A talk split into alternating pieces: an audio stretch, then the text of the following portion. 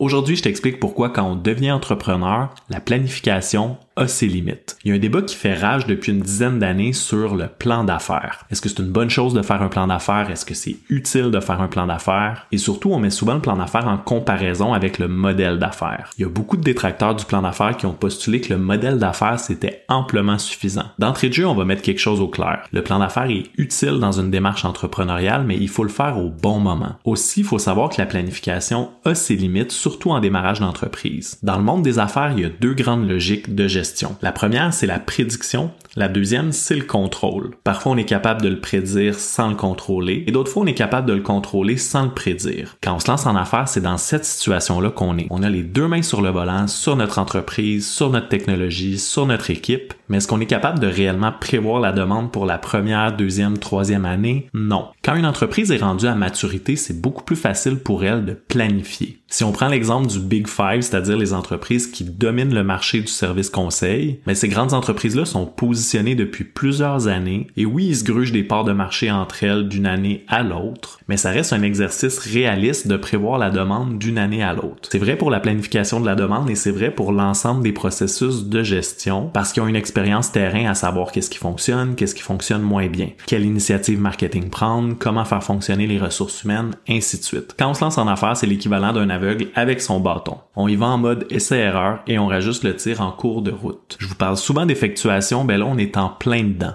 La logique effectuelle qui est la base de l'entrepreneuriat, le quotidien, le pain et le beurre de l'entrepreneuriat, mais cette logique-là postule que quand on se lance en affaires, on a surtout du contrôle et très peu de capacité de prédiction. Donc comme entrepreneur, ton énergie devrait aller sur les éléments que tu contrôles et constamment les réévaluer et les réaménager. On va prendre un exemple tout simple. Tu offres un service et tu en train de développer une application web pour offrir ton service. Donc tu offres déjà ton service de façon traditionnelle et dans les cartons, il y a le projet de l'offrir sur le web. Tu y vas avec les ressources du bord, tu as à peu près 10-15 000 dollars pour lancer ce projet-là. Tu te rends compte que ton concurrent vient de développer une application web similaire, à la différence qu'il y a plus de fonctionnalités, plus de ressources et qu'il y a une sacrée longueur d'avance sur toi. Qu'est-ce que tu vas faire? Option A, tu te fies au plan que tu as élaboré. On continue, on développe notre application web. Option B, on réévalue. La logique effectuelle veut que tu prennes le plan que tu as élaboré et que tu le foutes aux poubelles. On réévalue ce qu'on a en main et on se pose la question. Avec cette nouvelle information-là en tête, c'est quoi notre force dans le marché et sur quoi on devrait travailler?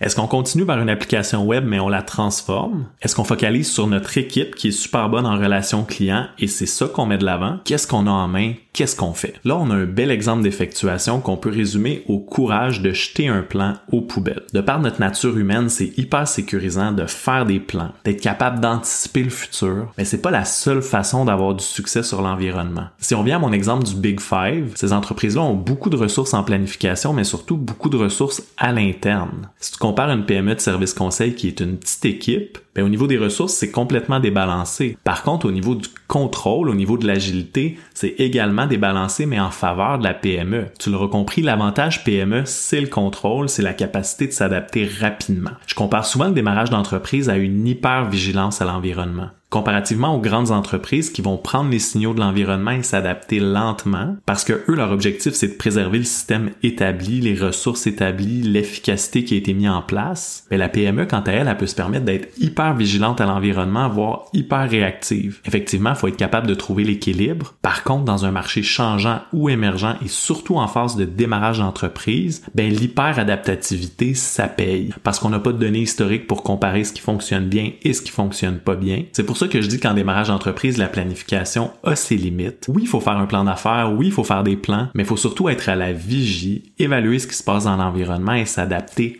rapidement aux signaux. Quand on se lance en affaires, quand on démarre son entreprise, le contrôle doit toujours primer sur la planification. Pour en apprendre plus sur l'entrepreneuriat, abonne-toi à Monsieur Entrepreneuriat.